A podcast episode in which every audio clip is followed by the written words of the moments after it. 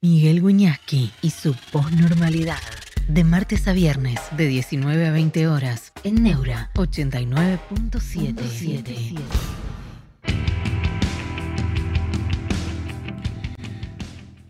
Buenas tardes, ¿cómo están? Bienvenidos a la posnormalidad, en un momento realmente posnormal, porque cambiaron las cosas. No nos vimos. ¿Nos vimos o no nos vimos? Sí, nos vimos pero bueno, no lo vimos de ayer, de ayer a hoy, eh, desde antes de ayer a hoy, y las cosas siguen cambiando en un país que hace de la mutación su, lógica. Su lógica es la transformación permanente. Por ejemplo, venían hablando en el programa anterior con, con Fantino, bueno, uno podría, teniendo en cuenta los antecedentes, gracias Facundo Craneviter, con el jugador tienes algo que ver, Facu. Eh, un placer escucharte mientras camino por el campo. Qué envidia me da eso de que camines por el campo. Buenas tardes, profe, Tuti. Uno pensaba, todo intento de transición con CFK va a ser terrorífico. Las declaraciones de Victoria Villarroel indicarían lo contrario. Saludos, profe, dice Enzo Roca, muchas gracias. Entonces, ¿cómo estamos? Algo cambió muchas cosas cambiaron. Ah, tener razón, Facu, ahí explica que el apellido, eh, tu apellido es con W y el de Craneviter es este, con, con B corta. Pongan su like, dice Roberto Lipaton. Sí, por, por favor, pongan el like nos viene bien. Flor Guerrero, como siempre, Flor. Aquí es del taller echando de menos. Bueno, muchas gracias, Flor. Mira, Franco Manuel Bordón dice, es de mi ciudad, supongo que se refiere a Craneviter con B corta. ¿De qué ciudad? Eh, Alejandro FS, buenas maestros, esperemos que salga todo bien para los argentinos. Acá es de La Pampa, dice Graciel Luis. Armando un presupuesto por tercera vez modificado de ayer hoy, todo cambia. Desde La Pampa, Cecilia AA también dice gran programa. Mauri Mindarquista, vamos que superamos los 400.000 suscriptores. Bueno, a ver. ¿Qué es, lo, ¿Qué es lo que pasa el 11 de diciembre? No lo podemos saber. No lo podemos saber. ¿Qué es lo que está pasando hasta ahora? Y les doy mi visión y ustedes me dirán. Saludos desde España, dice Gabriel Chiralt. Impresionante. Lucián Belén, saludos de Formosa, un gusto escucharlo. General Pico, gracias Luis. Ah, gracias, General Pico La Pampa, claro. Muchas gracias. Saludos de Paraná, profe Gastón Andriani, con mucha fe por este cambio, agrega. Ramiro Solá desde Barcelona, un abrazo y gracias por compartir tu honestidad intelectual. Emiliano Martínez Salva, de saludos de un, cubano, de un cubano libre en Argentina. Mira, Manuel Gilberto Sosa, saludos de Paraguay, impresionante. ¿eh? Saludos de Uruguay eh, en el stream. Y Cardinio, espectacular, espectacular. La verdad es que este es un formato Saludos de Bariloche, dice Fabián Plomer. Eh, Pato, ¿sabes dónde van a quedar nuestros derechos? Ahí, trato de responder. Saludos desde Córdoba, entiendo los días por venir pasarán por eh, todos los temas de agenda, quienes están dispuestos a comprometerse. Saludos de Italia, dice Alejandro Tesoro. Espectacular, tengo gente muy querida que está viajando a Italia ahora. Van sumando, Miguel, dice Agustín Eva, eh. vamos, vamos, hay que remarla. Recontento, dice Alejandro Tesoro, con el triunfo de Milei. Bueno, a ver, ¿qué pasa? ¿Qué está pasando? Yo les voy a dar mi impresión y, escucho sus opiniones. Yo creo que Milei cambió de el... No juzgo su estilo anterior, porque evidentemente dio resultado, pero claramente de la motosierra, de la afuera, del, del fervor eh, excesivo para muchos, muchas veces, de pronto por el momento presidencializó la palabra, que es una cosa muy importante, presidencializar la palabra, es decir, es diferente.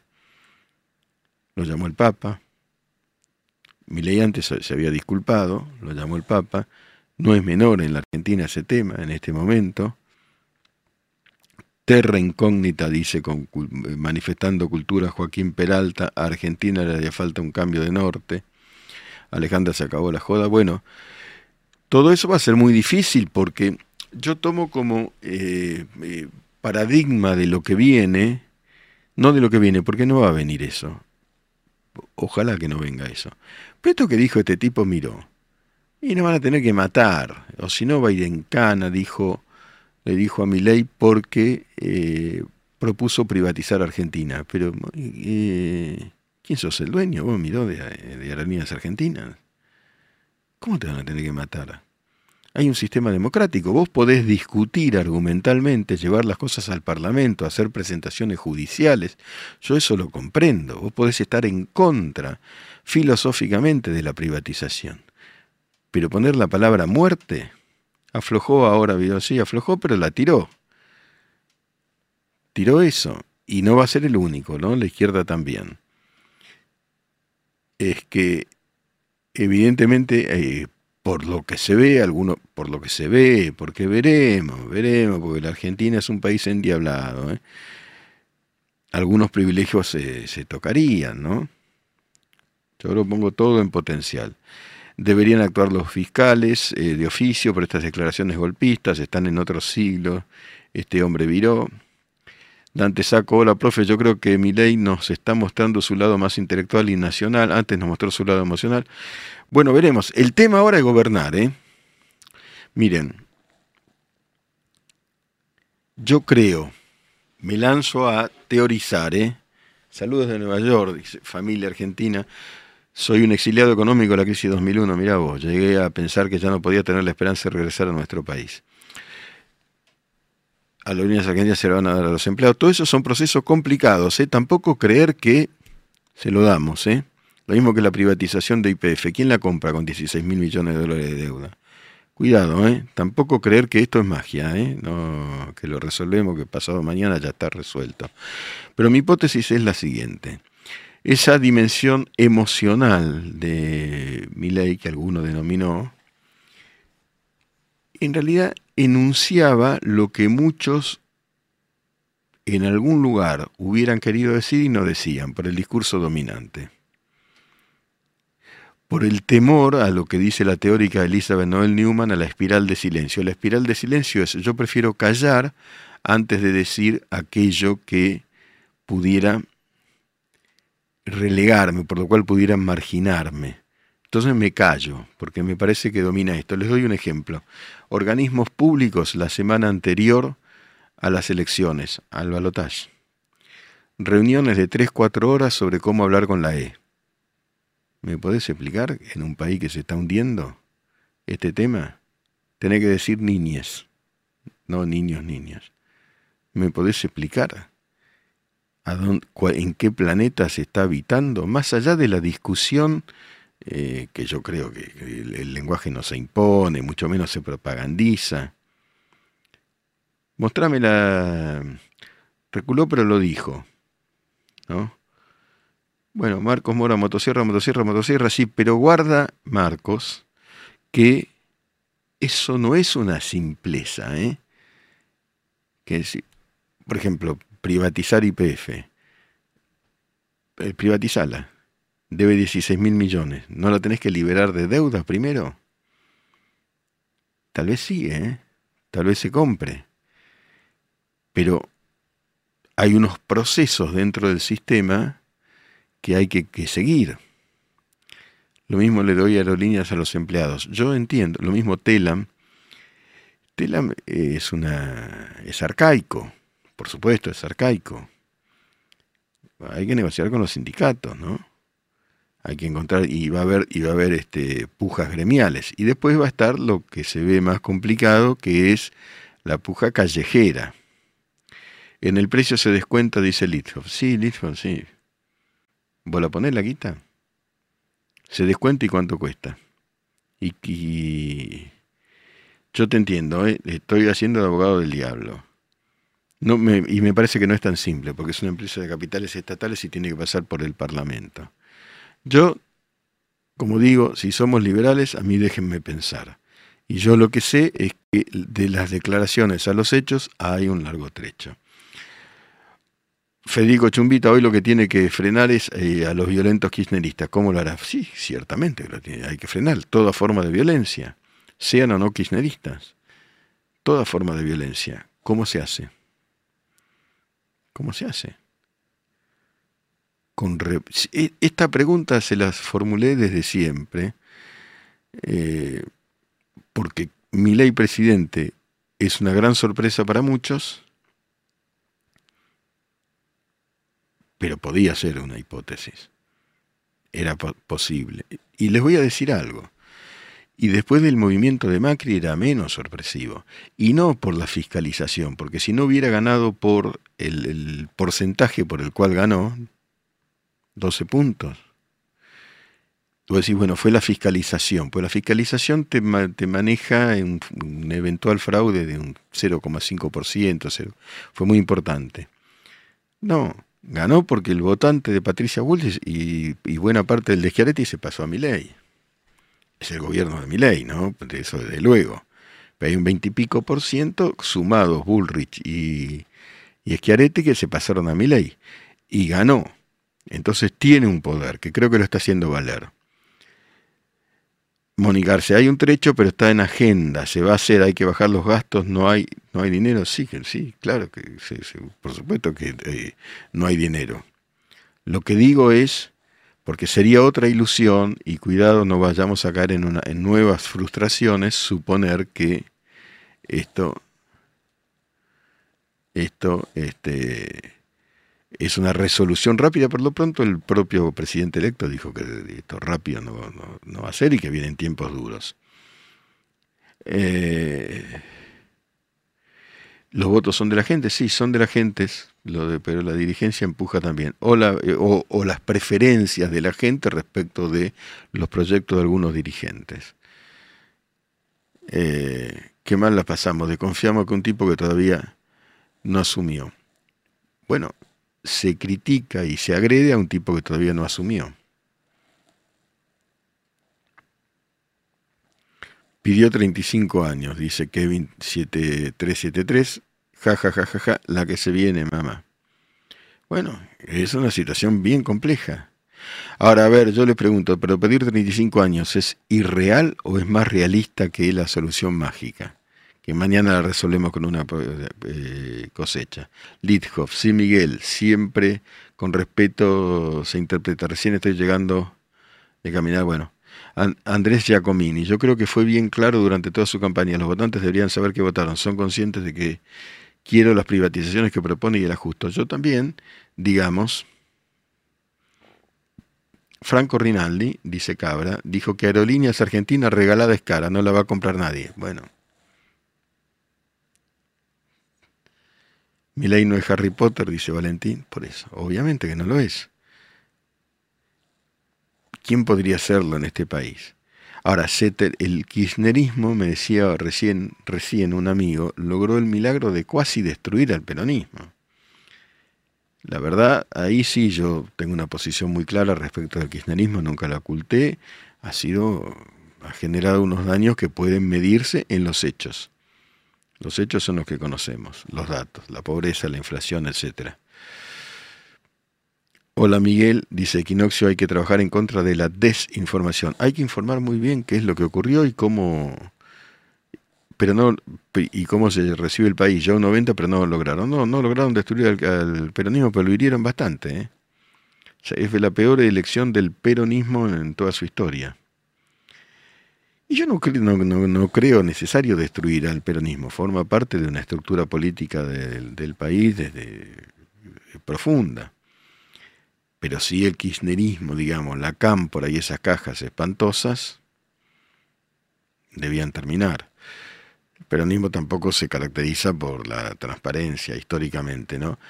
Dar Clisum. El día de mañana, si todo funciona correctamente, podría volverse un modelo estatal, no corrupto, pero de donde venimos, lo estatal o como está ahora, es solo robo y caja para los que ya se van.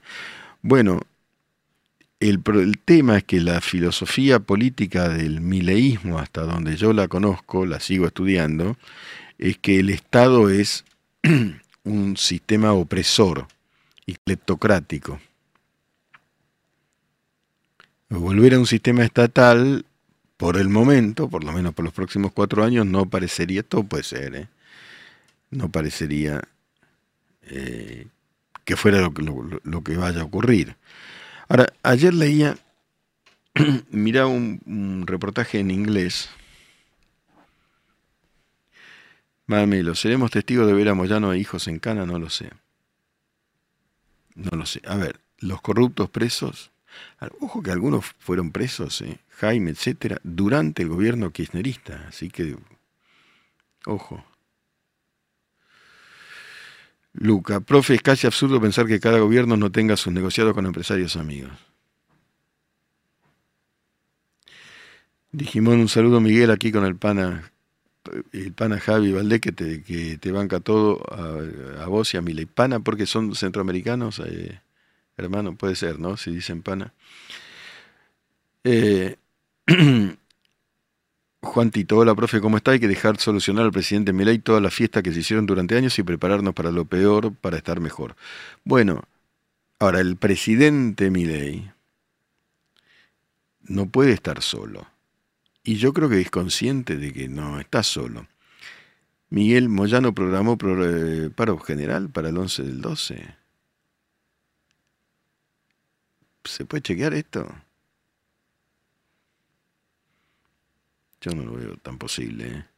Saludos de Israel, dice Abrián Jaboba. Eh, saludos, hermano, y que. Y shalom. Que haya paz. Eh, Germolina, profe, me asusta la cantidad de gente que quiere el golpe. Sí, pero no.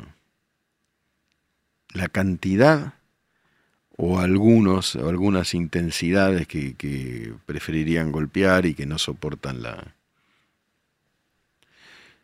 y que no soportan el, mandato social, que es que haya un nuevo presidente y un nuevo gobierno. ¿Desde cuándo se le pide a Milei el milagro que no hizo ningún presidente desde hace 20 años? Por eso. Pero sepamos que acá va a haber una resistencia muy grande. ¿Por qué? Este ejemplo les quería dar. Vi un reportaje en inglés en Estados Unidos de un tipo que extrañamente, un yankee, conocía mucho la política argentina. Y otro que no sabía nada dice, pero explícame qué pasó porque no entiendo. Porque no es Trump mi ley, es otra cosa.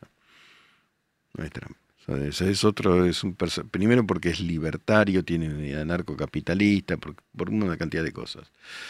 Muy particulares, muy particulares. Y el tipo dijo lo siguiente.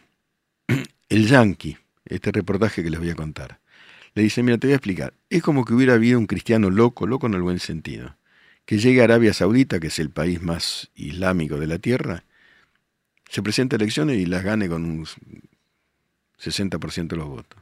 Es insólito.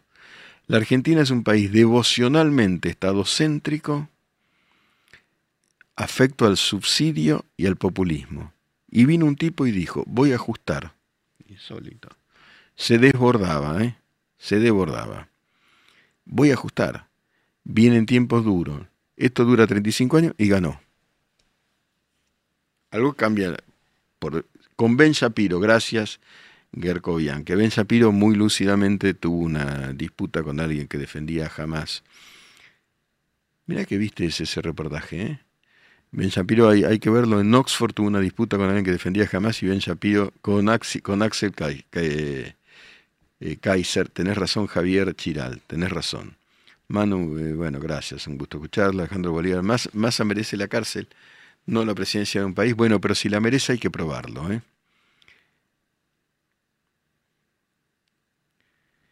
Andrés Giacomini, si Axel Sanima es presidente de, Ah, él fue el que explicó, es presidente de Chile, por eso conocía tanto. Bueno, conversación entre los que vimos ese reportaje. Es chileno, Axel Kaiser. No, Abraham Abogado, pero de la presidencia, vos. No, yo con la política jamás, jamás. No, lo mío es esto. Es la comunicación con la gente por escrito, por streaming, por radio convencional y la filosofía también. No, no, a mí la, no, no me interesa. Puedo conversar con un político, puedo dar mi opinión, no, no tengo el menor, yo me gano el sueldo laburando en, el mundo privado. Le digo a los que piensan del periodismo, no lo digo por mí, lo digo en general, que los sueldos del periodismo está pasando el periodismo por una crisis muy grave, la crisis del país. Bueno. Equinoxio y próximamente comunicación Neurolink, Miguel. Ojalá todo lo que todo lo que implica una mutación es, es fascinante. Está claro, dice Meli, que el populismo no va más. Bueno, yo escribí la crítica a la razón populista, lo que me dijeron, pero me leí todo la Clau y Chantal Mouffe y lo estudié y, mucha gente. Marcelo, ojo con Irán, mira, es muy pro Israel y sí, es un mundo peligroso, ¿no? Acá ya hubo dos bombazos de Irán. Hola, profe, dice Kryptonita, están proponiendo a máximo 2027, ¿qué locura es eso? Una locura, máximo nunca demostró nada, nada más que, inhabilidad, nada, nada, no tiene ninguna posibilidad, es, eso se terminó, eso literalmente se terminó. Abraham Aboa, Miguel, ¿cómo haces para hablar tan tranquilo? Bueno, gracias, me encanta. No, bueno, qué sé yo, será el ejercicio de la, argentinidad. Pato, nadie trabaja en la TV pública. Yo ahí quiero ser claro. Hay gente, mucha gente que sí trabaja y muchos otros que no.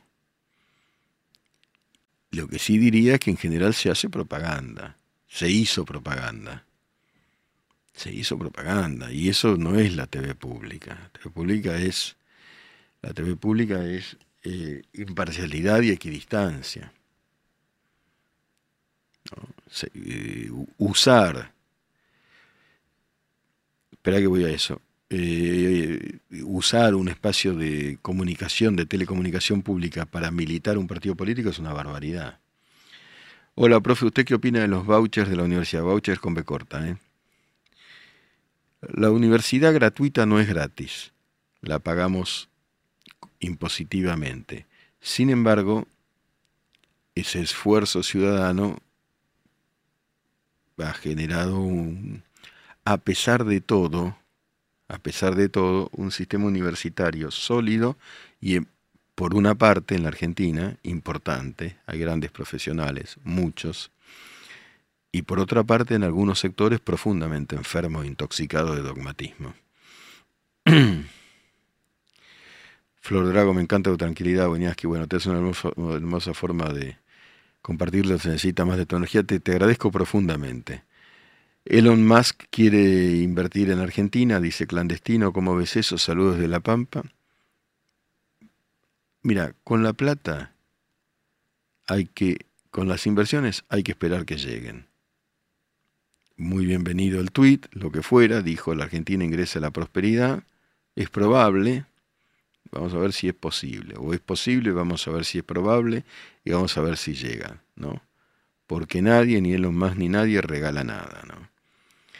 Eh, el, voucher, el educativo, implica un subsidio, ya se explicó muchas veces y que lo, aplica la gente de mi ley, de la demanda y no de la institución educativa.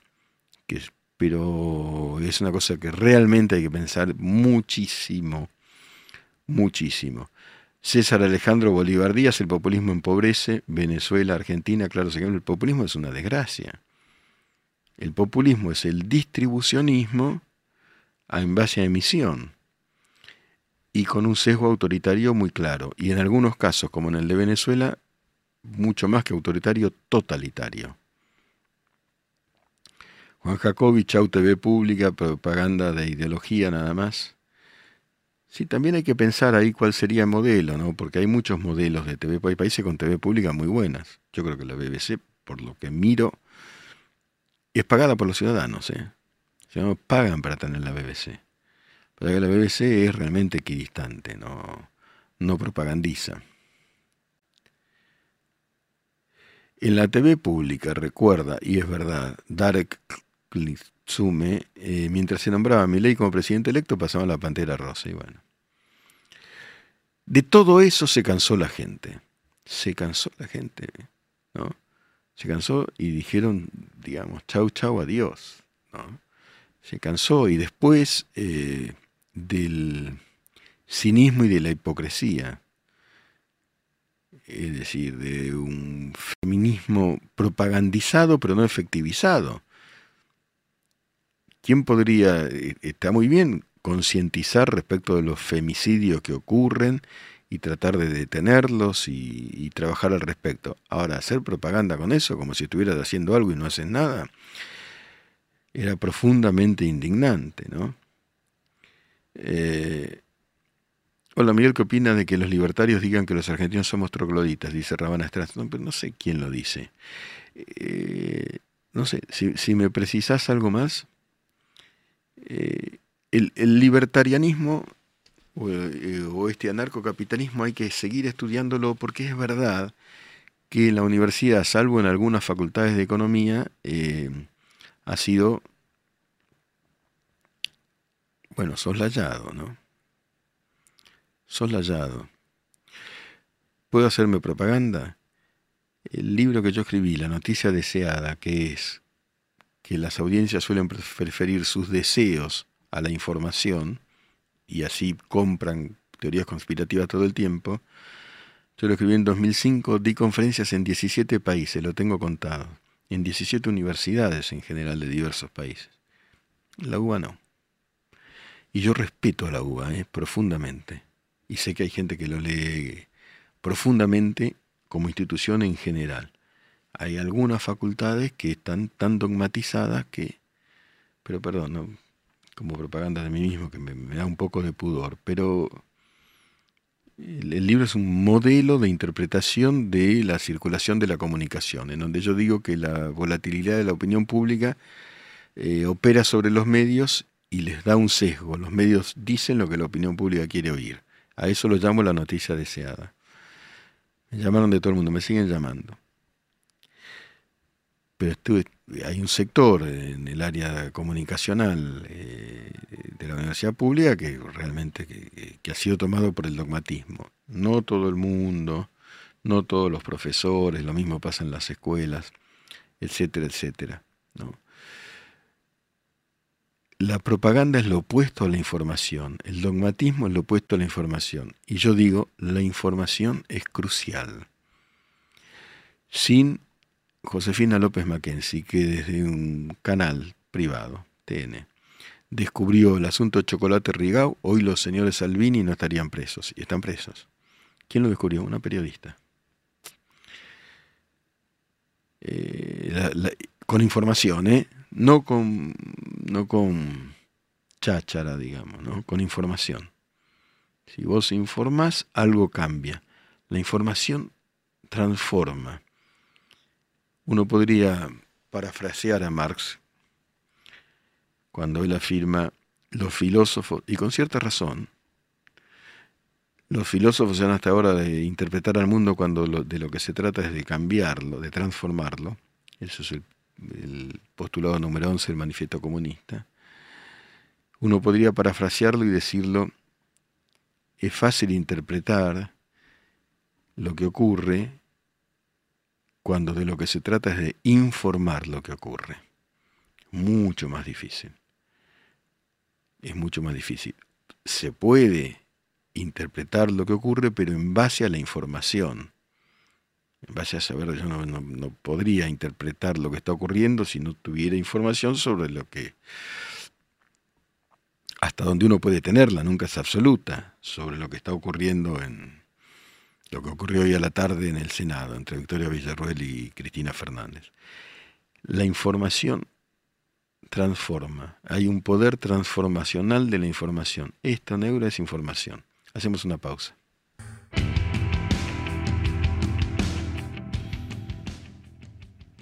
Bueno, ahí sarcásticamente, pero viene bien, Fernando Sergio dice Musk por Elon Musk los glaciares en 5 Néstor.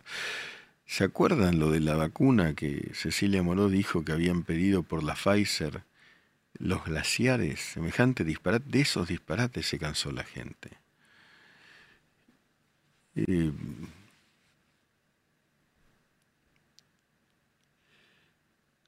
la cueva de, profe genio, bueno, saludos desde Ramos, si estudiaste en La Salle, un capo, estoy en La Salle, hermano.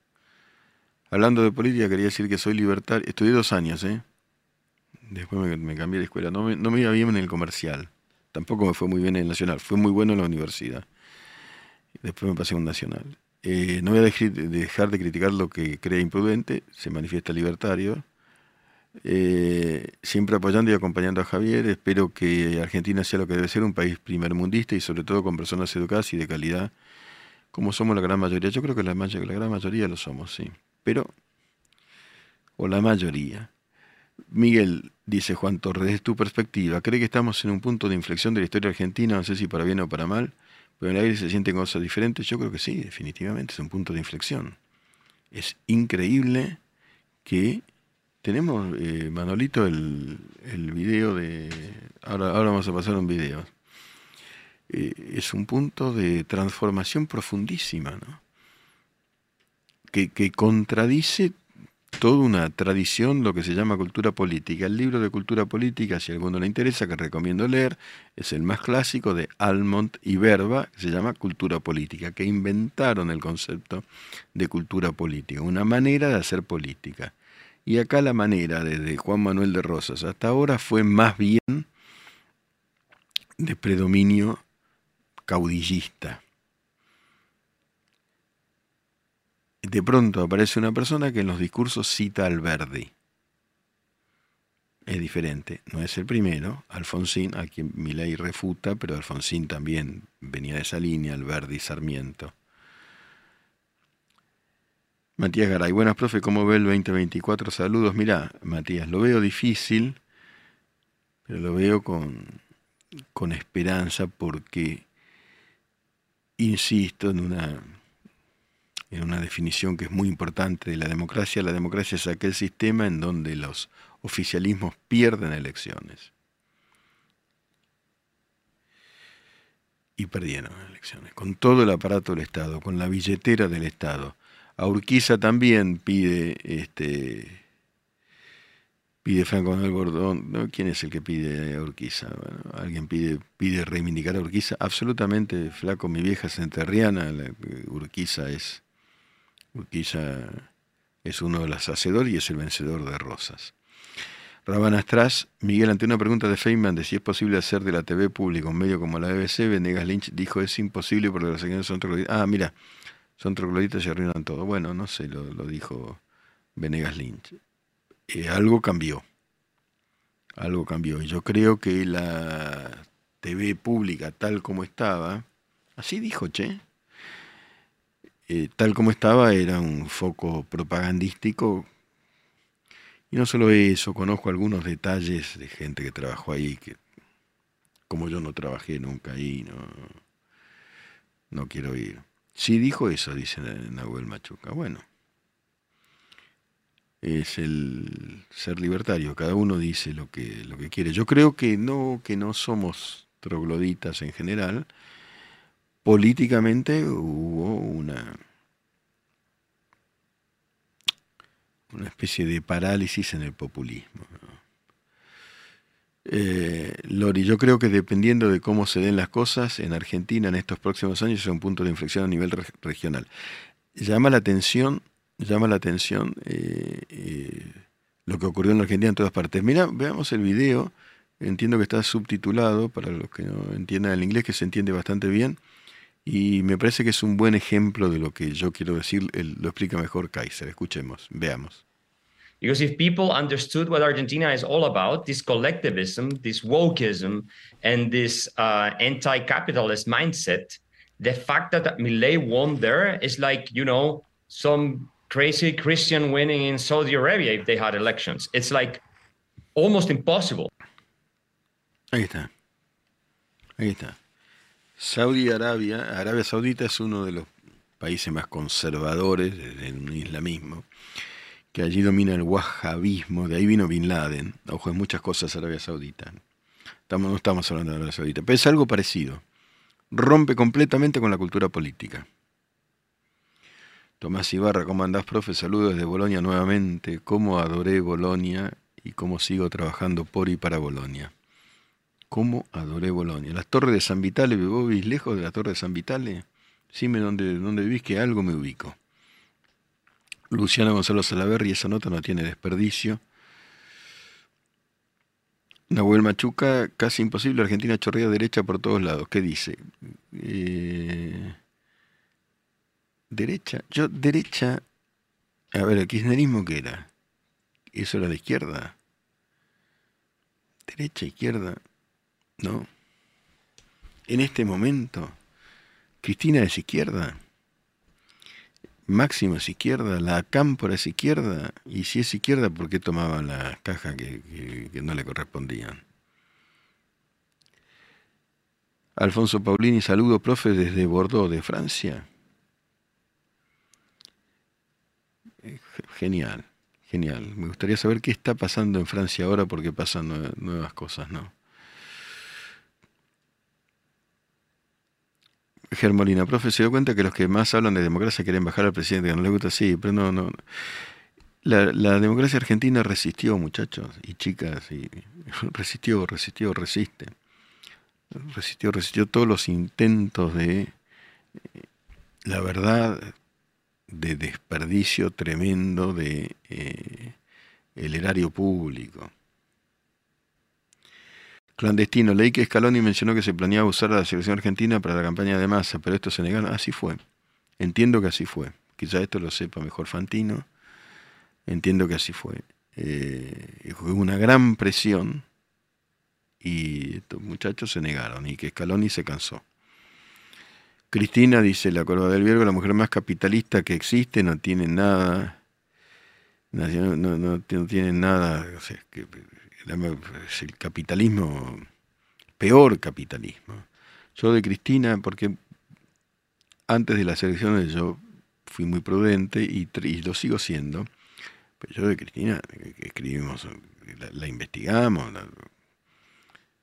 Cristina, eh, bueno, ahí dice, eh, Cristina es la corrupción caminando. Miguel, si se muere Cristina, ¿de qué carajo hablan ustedes? No, Emiliano, tenemos todos los temas del mundo para hablar. Pero de Cristina había que hablar. Vi a Pelayo Pelaggi en, llegando a Mazzini, la torre Grisenda, una de las dos torres principales, está en peligro de caerse. Aún está en observación, nos cuenta Tomás Ibarra sobre Bolonia. Leí lo de esa torre. Retoma, profe, saludo, los escucho mientras corrijo exactamente la de mecánica de fluido desde el norte del país. exámenes, está corrigiendo exámenes de mecánica de fluido fundamental.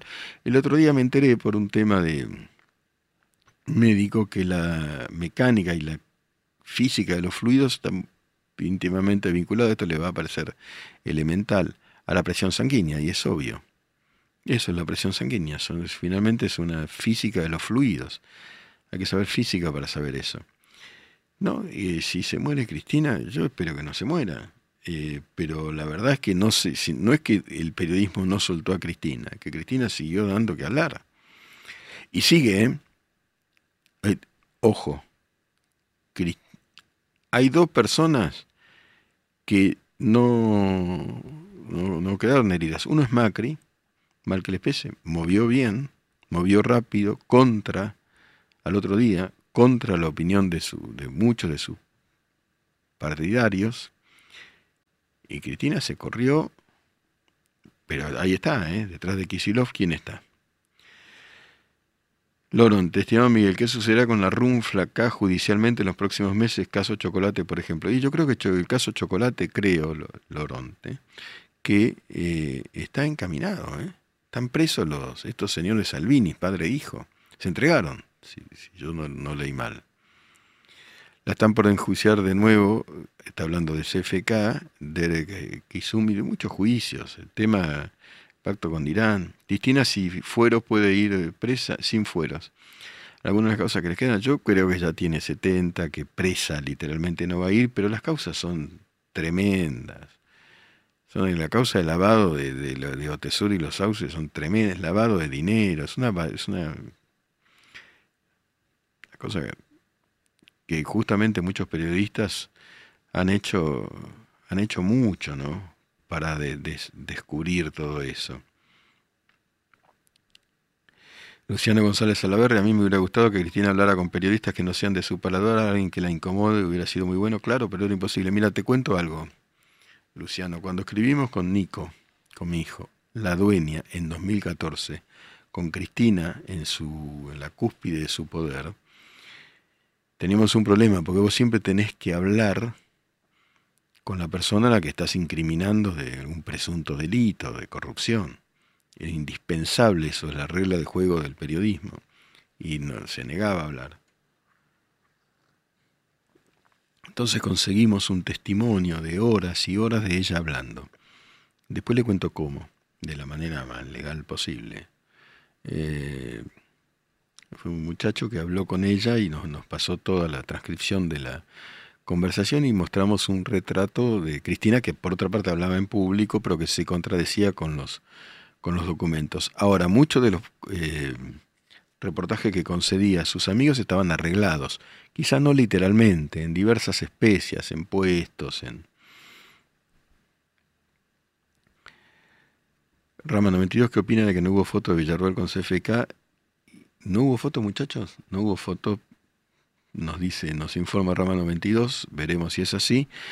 Pero sí leí declaraciones de Villarroel donde dice esto será una transición ordenada. Sven Chanel, profe, ¿qué opina del Foro de San Pablo? Un eh, conjunto ideológico que está en franco retroceso. Y yo creo que afortunadamente. De un socialismo utópico, mejor dicho, retroscópico. Eh, está, a ver, está en franco retroceso en la Argentina, porque acá el máximo representante era Alberto. Xerox 81. Sobre la impunidad no se puede construir. El caso Nisma, Notesur, Vialidad. ¿Cómo no te vas a indignar? Además de la pata económica, hay que restaurar la credibilidad de la justicia, por supuesto. China y Estados Unidos, dice Luchetti, son socios acérrimos económicos. Dejen de romper, bueno, con capitalismo y la madre. El problema de Argentina es local, es culpa de nosotros que este país está como está. No, no, eh, las relaciones de Estados Unidos con China las abrió brillantemente, fíjense quién, la persona que después no fue brillante, que fue Richard Nixon, pero con la asesoría de Henry Kissinger. Y obviamente no, no podés no tener un vínculo eh, de, transaccional con China, son 1.500 millones de personas. Después se verá de qué manera. No necesariamente te convierte en aliados económicos, en aliados políticos, todo lo contrario. y el Foro de la Libertad encabezado por Macri, Piñera, Sven Channel, eh, eh, Piñera, etcétera. Mira, eh, es interesante eso, pero yo creo más en las políticas concretas. Vamos a ver qué pasa acá concretamente. Bueno, a preguntar qué opina de mi ley y opino una vez que empiece. Del 11 de diciembre en adelante empiezo a opinar. Por ahora lo que veo es que hay una racionalidad en algunos de los nombres que circulan pero lo pongo entre comillas. Cris González, anarcocapitalismo imposible de aplicar en Latinoamérica. Veremos qué pasa en Argentina. Yo creo que el anarcocapitalismo absoluto, riguroso, total, la desaparición total del Estado, la verdad que no me parece posible. Celox 81, ¿te gusta Cunio Librano como ministro, profe? Mirá, lo que te puedo hablar de Cunio, de Mariano, es como compañero en la mesa de animales sueltos, un gran compañero y una persona muy agradable. Nunca hablamos de su tarea profesional. Eh, sí, muy, muy agradable, muy, muy, muy buen tipo. Punto. No, nunca le pregunté, che, qué onda tu trabajo, qué sé yo, pero una persona eh, con una cercanía humana, digamos, notable, yo y todos sus compañeros. Profe, eh, dice Lucas G, un saludo desde la UNR, la Universidad Nacional de Rosario, Arquitectura, me encanta, saludos, mil gracias. Eh, Darío, Milei siempre habla de narcocapitalismo como una solución a futuro, cuando la humanidad evoluciona lo suficiente. Bueno, sí, porque en lo inmediato no, no se ve posible. Ahora un liberalismo, minarquismo, como dice Mom, sí, bueno, ir, ajustando el Estado parecería que algo hay que hacer. Profe, varias preguntas al respecto. ¿Qué opina del radar chino en la Patagonia? Todos los acuerdos con China hay que revisarlos porque si fueron a, costa de, una base en la que Argentina no puede entrar, hay que revisarlos. Ahora, estamos hablando de China, ¿eh?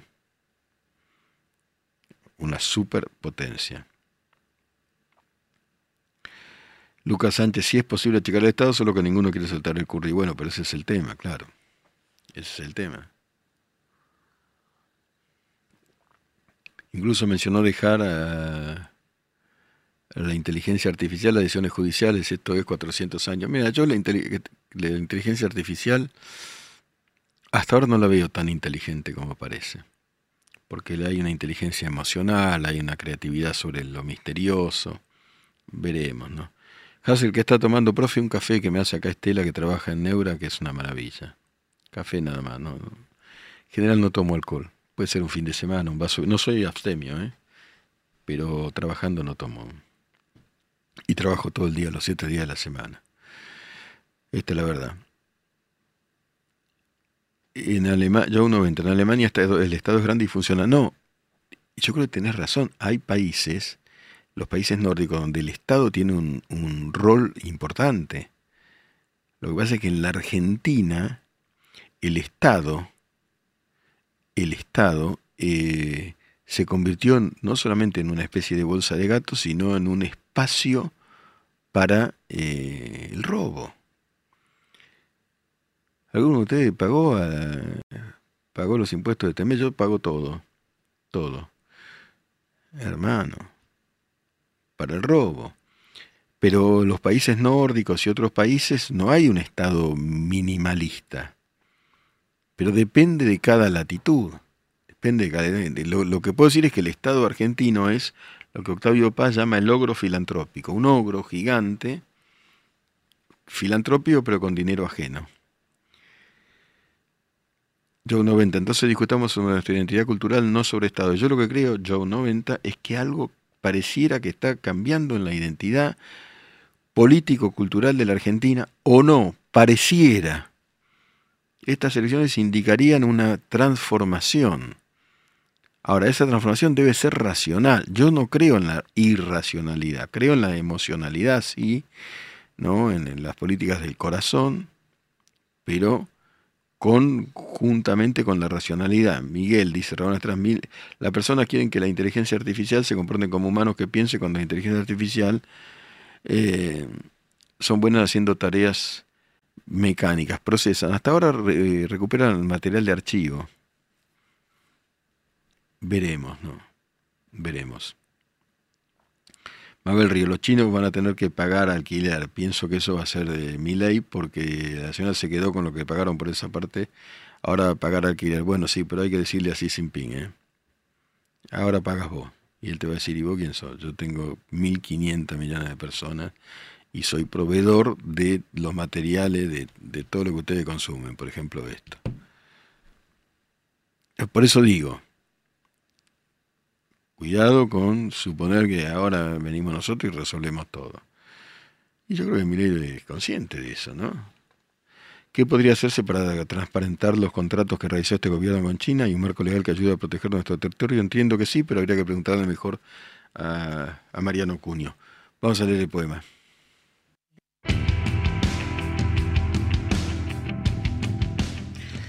En la posnormalidad la poesía se le de pie en este caso. Federico García Lorca. Leí por ahí que quien perdió en las elecciones puso en Instagram un poema de Federico García Lorca que no era de Federico García Lorca.